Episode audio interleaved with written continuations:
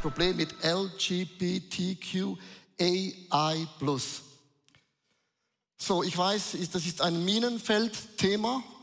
Egal, was man sagt oder wo man hinsteht, da geht etwas los. Und ich möchte euch ganz am Anfang sagen, ich bin mir bewusst, äh, dass die meisten von uns haben mit diesem Thema nicht ein Problem oder ist nicht dein Thema.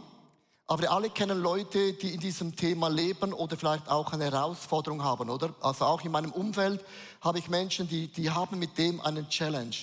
Und wenn du selber merkst, das ist dein Thema, wo du mittendrin bist, dann möchte ich dir einfach sagen, hör die nächste halbe Stunde gut zu, ähm, weil ich möchte das in drei äh, Punkte machen. Ich möchte zuerst ein bisschen euch geschichtlich mitnehmen, wie hat sich die Sexualität entwickelt, dann ein bisschen theologisch mit diesem Dreirad und dann am Ende ein bisschen ganz konkret, wie können wir das auch leben als, als eine Familie, was heißt für uns als eine Church. So, ich möchte beginnen äh, mit einem klassischen Bibelvers. Ich möchte Jesus zitieren. In Matthäus 19, Vers 4 sagte Jesus, Jesus antwortete, habt ihr denn nicht die Schrift gelesen? Was heißt in der Heiligen Schrift steht? Denn er heißt doch, Gott hat am Anfang die Menschen als Mann und Frau geschaffen. Es gibt einen Punkt. Und dieser Punkt ist nicht ein Komma, sondern ein Punkt. Schon wenn man sagt, es gibt Mann und Frau, sagen die Leute, ja, die Box ist ein bisschen zu klein. Ich möchte euch ganz am Anfang ein bisschen erklären, die jüdische Tradition. Es war immer so gewesen, Frau und Männer waren auf der gleichen Höhe. Also in einer Ehe warst du immer ein Team. Man hat sich immer ergänzt. Die Frau hat den Mann ergänzt und ich sage dir, ich brauche viel Ergänzung. Aber meine Frau braucht auch Ergänzung von mir. Also man war immer ein Team auf der Augenhöhe. Und das musst ihr heute merken. Das jüdische Denken war immer, wir sind alle gleichwertig und wir sind alle auf der gleichen Höhe äh, in dem Sinne. Wieso komme ich auf das in 1. Korinther 7, Vers 4? Und ich möchte das ganz kurz zeigen. Nach dem Neuen Testament greift Paulus, den man oft falsch versteht, das auf. Er sagt, nicht die Frau verfügt über den Körper, Achtung, sondern der Mann und ebenso verfügt nicht der Mann über seinen Körper, sondern auch die Frau.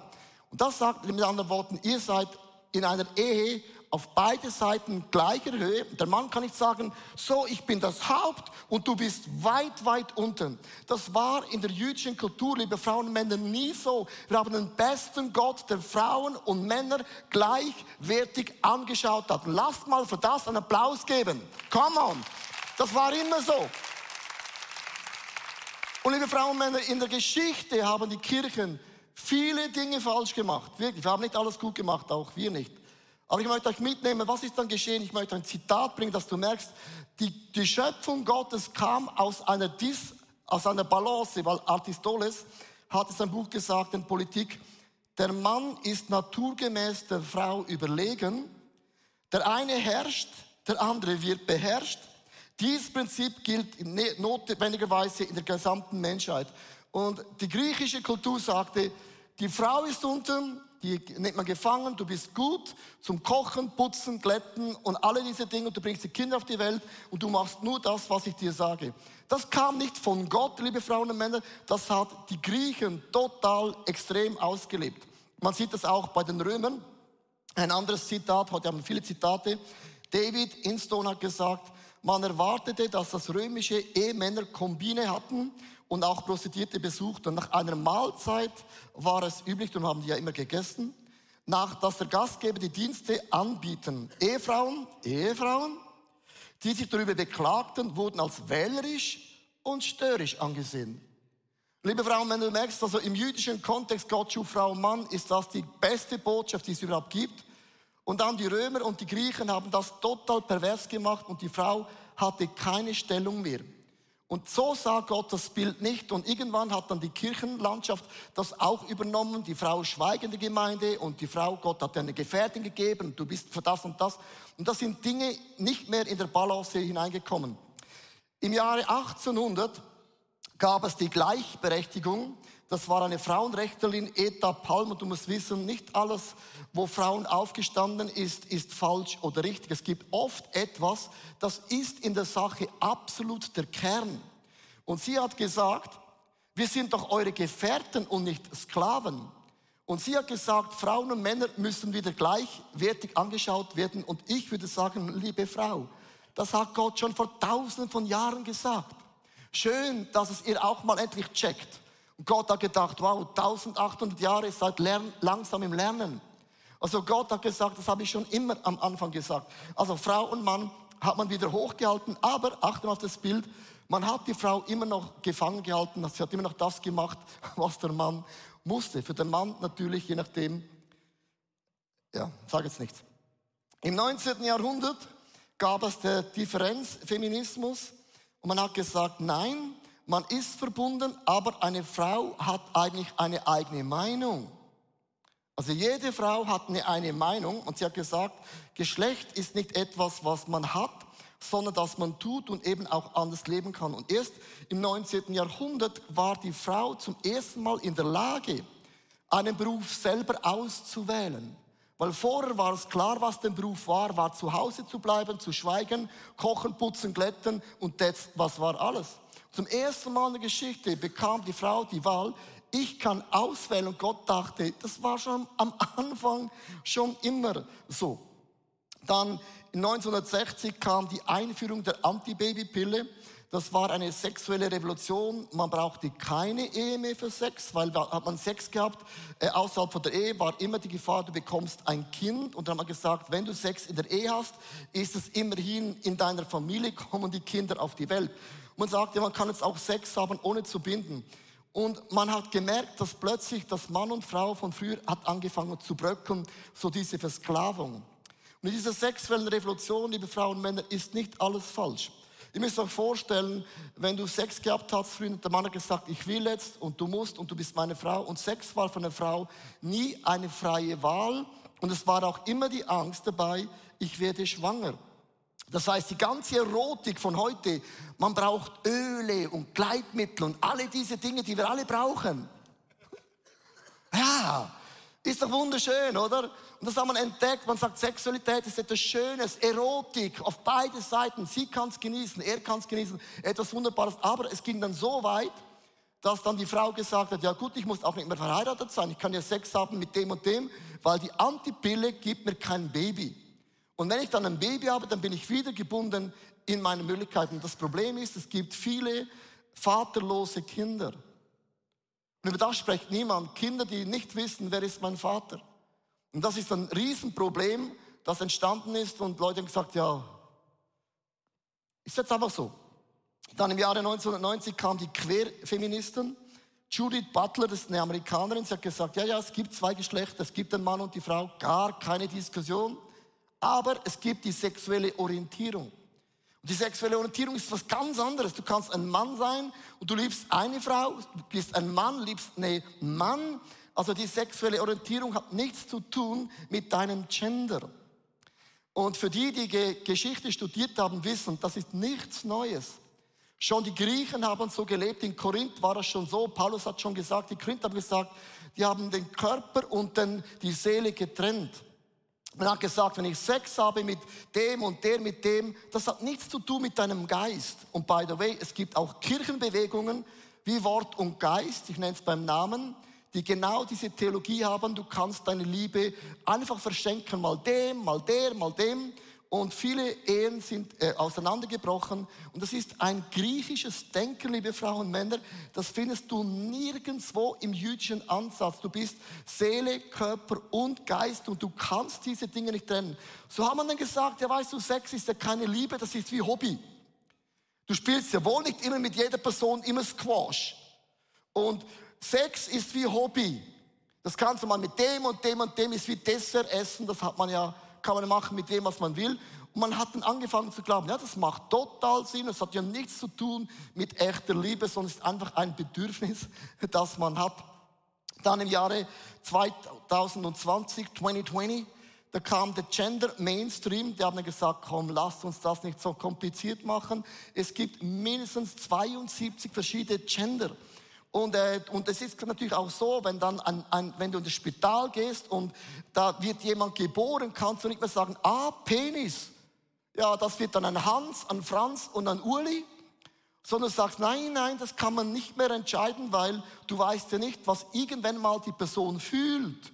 und spürt und du sagst es, nein, wir geben keine Namen mehr. Und es gibt jetzt Gesetze in der Vorbereitung in Deutschland, dass man sagen kann, dass eine Person mit zwölf Jahren nochmals neu entscheiden kann, selbstständig, was für ein Geschlecht du sein kannst und willst. Und ich aus meiner Generation denke, hoppla, seit wann bist du der Schöpfer?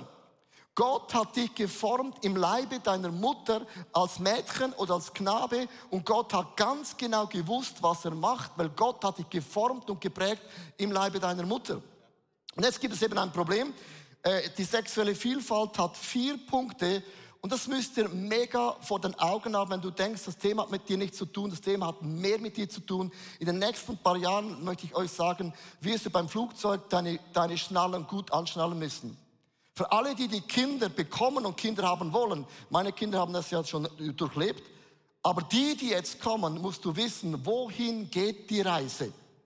Und es gibt eine klare Reise mit klaren Gesetzen, das musst du wissen. Erstens, man hat gesagt, man muss jede sexuelle Orientierung, die muss man tolerieren. Du musst alles tolerieren, ob, auch wenn du nicht der Meinung bist, du musst es einfach tolerieren. Man muss es dann auch akzeptieren. Und die Leute sagen, es gibt keine Toleranz mehr für die Intoleranzen. Also wenn du nicht der gleichen Meinung bist, darfst du schon gar nichts mehr sagen. Und jetzt gibt es ein Problem, viele von uns schweigen, weil du Angst hast, wenn du etwas sagst, bekommst du einen Shitstorm, verlierst deine Freundschaften und du wirst auf YouTube gesperrt. Willkommen, du ein dämonisches System. Das System Gottes war immer, man sitzt am Tisch, man debattiert, man diskutiert, geht auseinander, ist gleicher Meinung oder ist nicht gleicher Meinung, man ist immer noch Freunde. Mach ein einfaches Beispiel. Ich finde Pornografie absolut Katastrophe. Ist nicht mein Ding und ich finde, es macht die Menschen krank. Wenn du zum Beispiel einen Hirnscan machst, dann sieht man, wenn du, wenn du Porno schaust, dein Hirn verformt sich. Ganz, ganz krass. Du hast wie eine Krankheit. Also wenn ich jetzt zum Beispiel, ich bin nicht für Pornos, finde ich total doof. Aber meine Freunde schauen Pornos, und befriedigen sich, dann würde ich sagen, weißt du was, du bist mein Freund. Aber deine Pornokonsum finde ich nicht gut. Und das muss man trennen können. Und heute sagt man, nein, das musst du auch gut finden. Liebe Freunde, nein, ich finde viele Dinge nicht gut bei meinen Freunden. Und doch sind wir Freunde. Und wenn das geraubt wird, hat der Teufel eine Kultur doktriniert, wo er gewinnt. Und das ist niemals die göttliche Kultur. Amen. Amen. Und dann geht es weiter. Man beginnt es zu zelebrieren. Ein Gay, Gay Month, plötzlich einen ganzen Monat, muss eine ganze Fußballmannschaft einfach hinstehen und sagen, One Love mit der Binde, Feinschlag. Also man muss auch noch zelebrieren, obwohl du vielleicht nicht glaubst. Und wenn du das nicht machst, stehst du in einem Fußballteam alleine da und sagst, was, du kannst doch nicht, nicht sagen. Ja, nicht jeder hat die gleiche Meinung.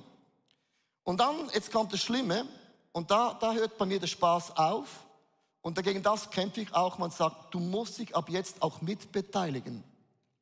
Und das Mitbeteiligen, liebe Frauen und Männer, beginnt in der Schule ganz, ganz krass. Man lehrt und sagt, du kannst doch nicht mehr sagen, weil du ein Mann bist, dass du eine Frau liebst. Wie weißt du das? Hast du schon mal ein bisschen ausprobiert? Und wenn du nicht ausprobiert hast mit einem Mann, mit einer Frau, mit zwei Frauen, mit drei Dings, kannst du gar nicht wissen, was du willst, weil dir wurde etwas aufgetrimmt von deinen Eltern, nur weil deinem Penis bist du ein Mann. Die haben eine Schublade aufgemacht, Mann, Mannerkleiden, jetzt bist du auch ein Mann und liebst nur noch eine Frau. Die sagen, nein, nein, nein, nein, nein, nein. Das musst du experimentieren. Und irgendwann mit deinen Gefühlen wirst du dann merken, was ist für dich mega wichtig und richtig. Und ich möchte dir sagen, wenn du kleine Kinder hast, viel Spaß. Das wird voll hineingehen. Ich sage dir, entweder werden Schulen sich ändern oder es werden Schulen gegründet werden, die sagen, wir wollen diese Lehre nicht unseren Kindern weitergeben. Wir, wir stehen im riesen Challenge. Riesen Challenge. Es ist das Problem auch bei uns Christen, ähm, wenn du, kennst du das Froschprinzip, das Froschprinzip? Wenn du einen Frosch nimmst und du tust einen Frosch in ein heißes Wasser, springt er sofort raus. Aber wie kann man einen Frosch umbringen? Ganz einfach, du ins Wasser und du machst das Wasser immer ein bisschen wärmer Und irgendwann merkst der Frosch nicht mehr und er stirbt.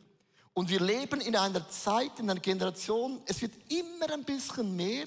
Und auch wir Christen haben uns daran gewöhnt und sagen, ja, das kann man doch nicht mehr so ganz krass sehen. Römer 1, Vers 24 bis 25. Darum hat sie Gott auch dahingegeben in die Begierde ihrer Herzen zur Unreinheit, so dass sie ihre eigenen Leiber untereinander entehren Sie, sie, welche die Wahrheit Gottes mit der Lüge vertauschen und dem Geschöpf Ehre und Gottesdienst. Wir geben, jeder ist ein eigener Gott geworden. Meine Gefühle ist mein Gott und meine Gefühle bestimmen, was ist richtig. Und Gott kann doch gegen meine Gefühle nicht ein Problem haben, weil Liebe tut niemandem weh und das sind alles wunderbare logische Sätze und es ist nur die Halbwahrheit. Weil meine Gefühle, liebe Frauen und Männer, die spinnen manchmal. Und meine Gefühle sind oft nicht meine Wahrheit. Und stattdessen betet man nicht mehr den Schöpfer an, dem alle Ehre in unserem Leben gehört. So, das mal die Grundbasis von der Geschichte. Und ich habe noch nicht gesagt, was ist richtig und was ist falsch. Habe ich noch kein einziges Mal gesagt. So, jetzt kommt eben ein Dreirad in das Spiel. Und zwar in der Kirchenlandschaft, liebe Frauen und Männer, das musst du wissen, auch wenn du YouTube schaust, gibt es im Moment die progressive Theologie, auch die sagt, man muss alles aus der Bibel auseinandernehmen. Darum, habe, darum habe ich auch eine Bibelserie gemacht äh, am Januar, ganz bewusst. Weil wenn du nicht an die Bibel glaubst, als das inspirierte Wort von Gott, dann kannst du glauben, was du glaubst, aber es ist nicht fundiert mit dem Wort von Gott, sondern es ist deine Theologie. Also mit anderen Worten, es ist gar keine Theologie, sondern du glaubst etwas, was du mit deinem Maßstab als richtig oder falsch betrachtest. Also, die progressive Theologie, die sagt, unser Leben ist wie ein Dreirad. Und sie sagen, das Vorderrad sind deine Gefühle.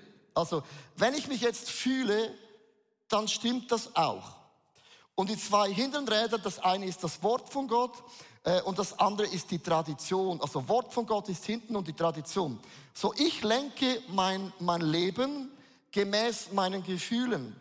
Und dann sagt die progressive Theologie, ja, ist eben so, ja, die, das Thema Homosexualität, als das Paulus brachte, nimm ein Beispiel, wie theologisch argumentiert wird. Ja, das kann man eben nicht mehr so sehen, weil damals mal bei Paulus in der Kultur waren, war, haben Männer junge Knaben genommen als Sklaven und sie mussten als Sex hinhalten und Homosexualität war immer etwas Sklavisches.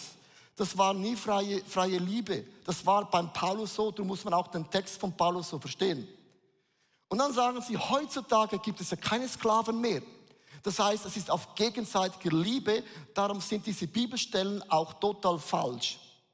Aber wenn du so argumentierst, musst du wissen, auch zur Zeit von Paulus gab es schon Bilder, erotische Bilder von, von Homosexualität und dann kann man nicht sagen, es war nur ein Mann mit einem Sklaven. Und so wird dann argumentiert und ich stelle dir dann die Frage, ich als Theologe, am Anfang schuf Gott Frau und Mann, Punkt. Was machst du mit dem ganz am Anfang? Wie willst du das pimpen und strecken? Du merkst, in der Kirchenlandschaft, und die Kirchenlandschaft wird sich in zwei Teile teilen, hat jetzt schon angefangen, es gibt die liberale Strömung, die sagt, das kann man nicht so sehen, die Gefühle können nicht schlecht sein.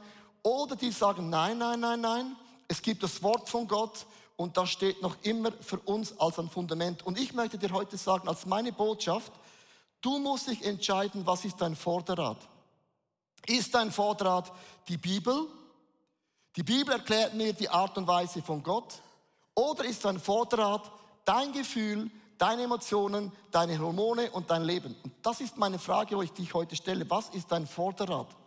Mein Vorderrad ist die Bibel und dann hinten ist mein Gefühl und dann noch die Tradition. Und ich möchte euch ein Zitat vorlesen und ich bin, das gut auf den Punkt.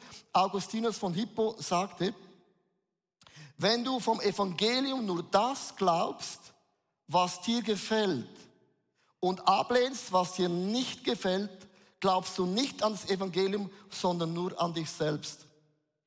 Wenn du an deine Gefühle glaubst, dann glaubst du an dich selber und dann spielt es mir keine Rolle, ob du Deconstruction machst, liberale Theologie machst, du drehst es immer so rum, dass es für dich passt. Und ich möchte sagen, nicht alles, was ich in der Bibel lese, passt mir. Weil die Bibel sagt, das Wort Gottes wird meine Gesinnung verändern. Das heißt, wenn ich das lese, passt mir das nicht, aber es ändert meine Gesinnung. Versteht ihr, was ich meine? Und dann sagen Leute, ja, aber Gott hat doch das nicht so gemeint. Diesen Satz hat schon einmal der Teufel gesagt zu Jesus. Der ist schon relativ alt. Und ich finde es nicht optimal, dass du in das gleiche Kerbe reingehst, wie der Feind, aber das, das hat doch Gott nicht so gesagt. Das hat Gott doch so nicht gemeint. Und die Bibel ist überhaupt von Menschen zusammengestellt, ist nicht das inspirierte Wort von Gott. Und meine Frage ist heute, glaubst du, dass die Bibel inspiriert ist von Gott und Gott die Kontrolle darüber hat? Wenn ja, super, wenn nein, glaub, was du glaubst, aber nenn es nicht Glaube, sondern nenn es einfach dein Glaube.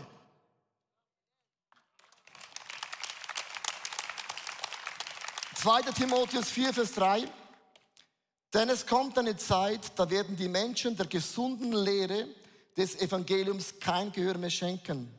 Stattdessen werden sich Lehrer aussuchen, die ihnen eigenen Vorstellungen entsprechen und ihnen genau das sagen, was sie hören wollen. Also jeder hört, was er hören will.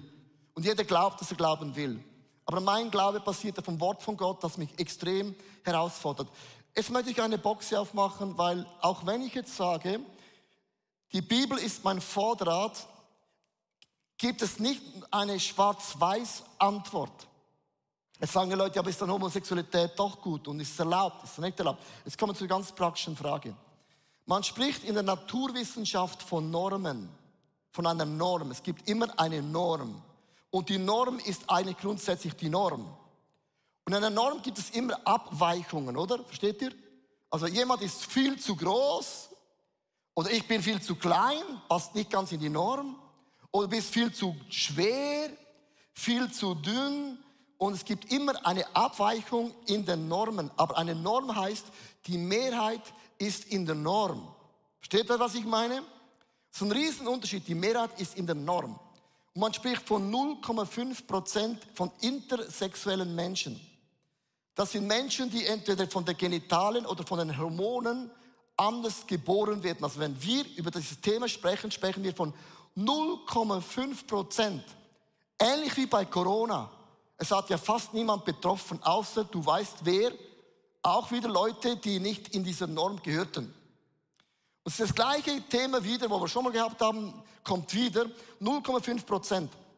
Und es gibt immer Menschen, die außerhalb dieser Norm liegen. Ich möchte euch ein Beispiel bringen aus der Bibel, in Matthäus 19, Vers 12, dass du merkst, ah, es gibt nicht Ja oder Nein.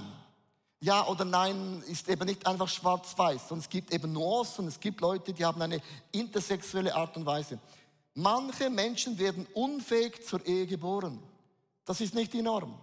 Schon in der Schöpfung gibt es immer eine Abweichung, die nicht die Norm ist.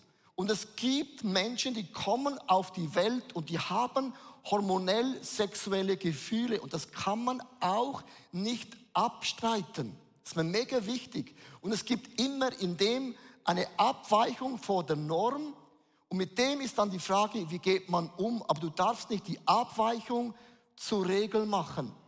Und der Zeitgeist sagt, nein, die Abweichung, das wird die Regel und alle müssen sich beteiligen und alle müssen mitmachen. Und liebe Frauen und Männer, ich glaube wirklich, bei 0,5 Prozent sind es viel weniger, als was man liest, was man tut. Aber die Leute machen die Stimmung in den Ausbildungen, in den Schulen und weh, du sagst, Gott schuf Mann und Frau. Du musst nur diesen Bibeltext zitieren, hast die Bibel zitiert und du hast ein Problem. Mach das mal mit den Moslems. Das machen sie nicht. Sie greifen nur die Bibel an, aber niemand den Muslim. Auch noch lustig, weil da weißt du. Und bei uns denkst du, ja, ja, die Christen, das sind eh Weicheier. Stimmt auch ein bisschen. So, ich möchte, nein, wir müssen uns positionieren. Wir können nicht schweigen. Wir können nicht schweigen. Aber, liebe Frauen und Männer, du darfst auch nicht den Finger auf Leute zeigen, die dieses, diese Abweichung haben. Und da haben wir Fehler gemacht. Gott liebt jeden Menschen, aber er liebt nicht unseren Lifestyle. Also das ist ein Riesenunterschied. Ich habe Dave Cool gefragt, auf die Bühne zu kommen. Ich möchte es praktisch machen. Äh, er hat zwei wunderbare Kinder, schon in einem wunderbaren Teenageralter. Äh, genau, Dave, wenn du, wenn du dieses Thema hörst, bist du betroffen auch, äh, also, auch auseinandergesetzt von diesem Thema. Wie gehst du mit diesem Thema um, mit diesem wunderbaren Dreirad? Genau. Mich bewegt das Thema seit auch circa zwei, drei Jahren sehr stark. Angefangen hat es mit einer äh, Kollegin von früher, einer Freundin, äh, die mich angerufen hat und eine Doku gesehen hat über ICF und wie wir uns positionieren mit Homosexualität. Und sie hat gesagt, ich schäme mich dafür, dass ich jemals Teil war dieser Community. Wie könnt ihr heute noch sowas glauben und darüber reden und so weiter?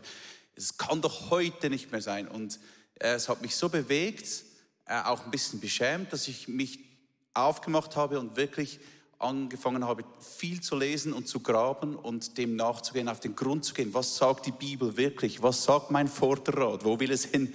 Wo will dieser Jesus hin und so weiter?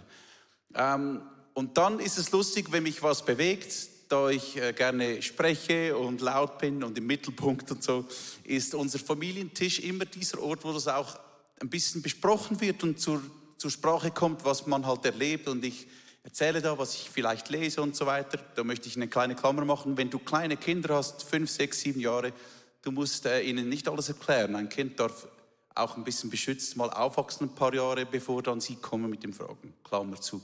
Aber meine Kinder kommen und die eine Frage, die die eine stellt, ja, was ist denn, wenn ich jetzt lesbisch bin? Was würdest du dann machen? Das ist so eine Frage zum Beispiel.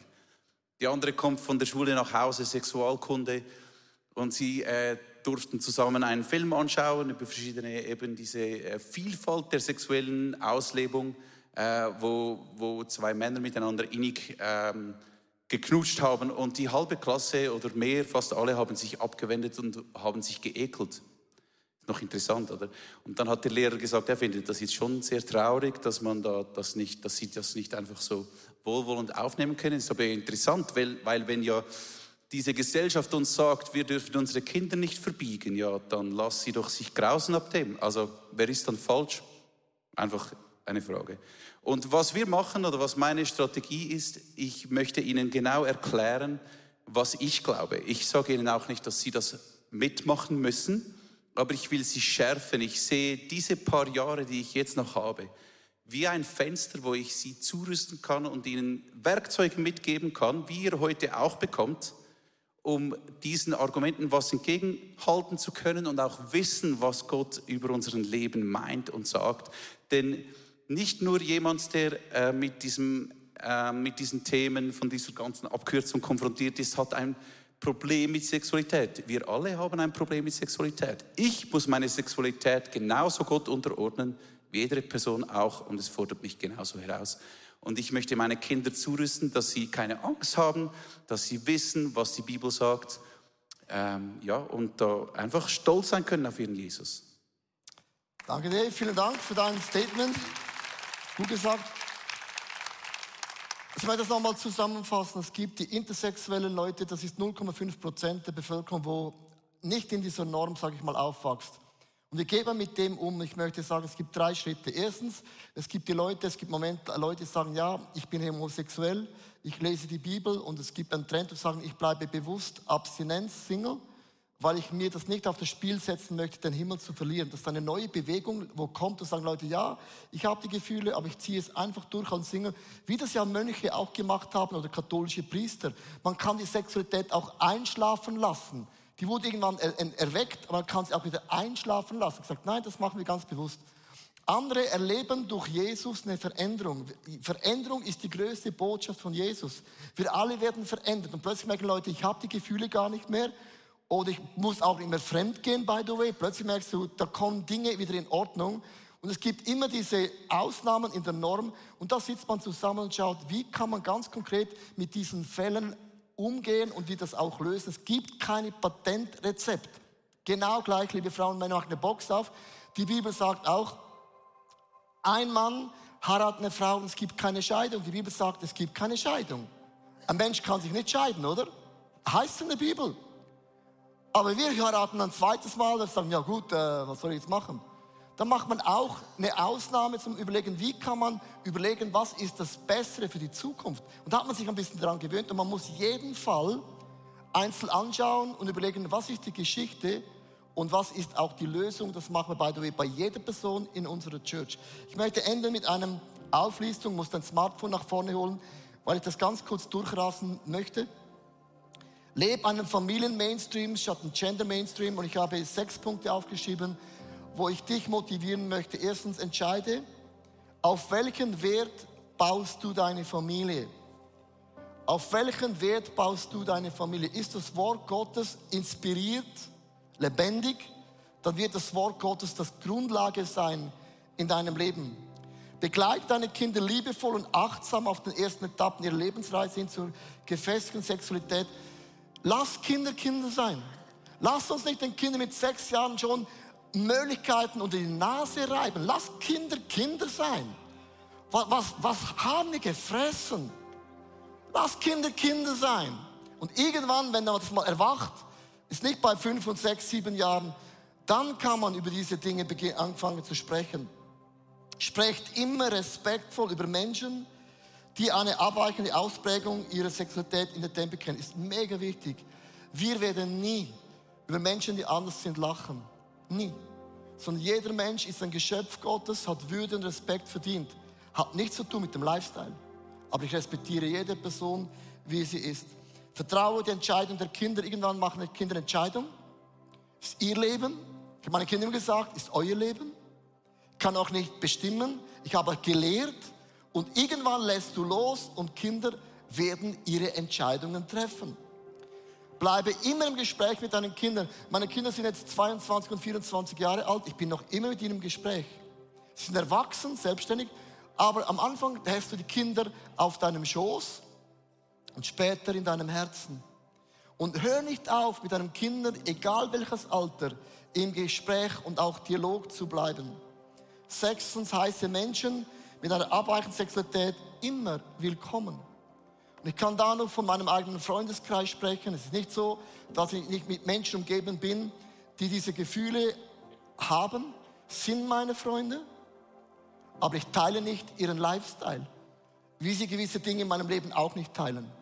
Und das ist so mein Punkt. Ich möchte heute beten, dass Jesus ist unsere Wahrheit. Es ist nicht die Welt ist die Wahrheit. Es ist nicht meine Meinung ist die Wahrheit. Auch nicht deine Meinung ist die Wahrheit, sondern die Wahrheit findest du in Jesus. Und wenn ich die Bibel lese, beginnt die Bibel mich zu lesen. Und nicht ich verändere Gott, sondern Gott beginnt mich zu verändern. Und ich möchte dich einladen, aufzustehen, live online, Michael Church und auch YouTube, dieser Kanal, was auch immer jetzt geschieht mit diesen Kommentaren.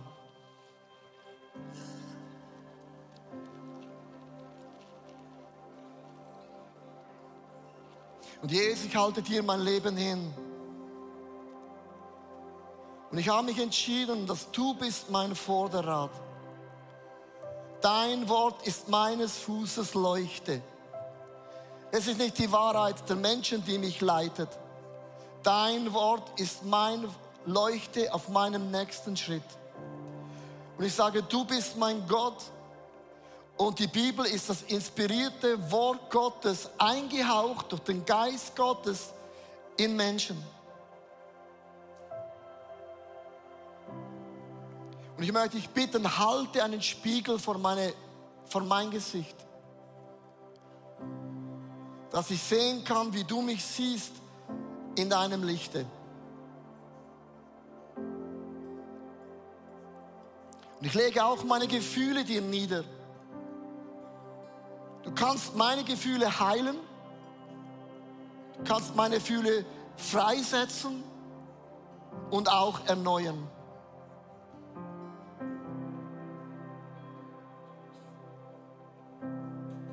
Lass uns einen Moment einfach in diese Gegenwart Gottes sein. Ich möchte dich bitten, bete das Gebet, was du beten möchtest. Vielleicht hast du Kinder, das macht dir Angst, dass deine Kinder in dieser Zeit in eine Schule gehen. Ist voll berechtigt, by the way. Und andere haben einfach in diesem Thema selber zu kämpfen. Vielleicht ist Ehebruch dein Thema, vielleicht ist Pornografie dein Thema. Und ich finde es immer schön, bei keinem Thema kann man auf andere Menschen zeigen, kann man schon, äh, aber es zeigen immer drei Finger auf dich selber. Das ist das Schöne egal wie du zeigst, wir zeigen auf dich. So ein schöner Moment, wo der Geist Gottes einfach jetzt zu dir spricht, weil er ist die Wahrheit und die Wahrheit macht mich frei.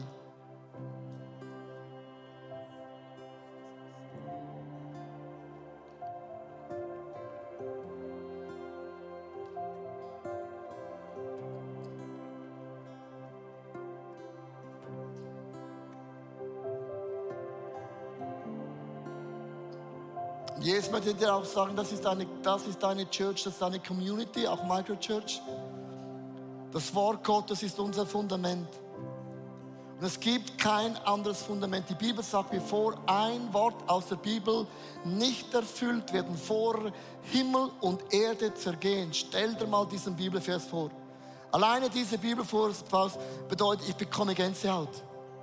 Also wenn das nur im Ansatz stimmen würde, dass nicht einen Satz, nicht ein Komma, nicht ein Jota sich nicht erfüllen würde, ja dann, wer bin ich dann zu sagen, ja, das kann man nicht so sehen. Sondern ich sage, dein Wort ist meines Fußes Leuchte. Und dein Wort ist unser Fundament. Und dein Kreuz bringt Veränderung in mein Leben. Und ich brauche dringend Veränderung. Ich brauche dringend Erlösung. Und ich brauche dringend in so vielen Bereichen, dass du deinen Arm bewegst und dass Dinge in meinem Leben wegfallen, wo ich seit Jahren kämpfe. Lasst uns Hashtag Jesus konkret jetzt erleben.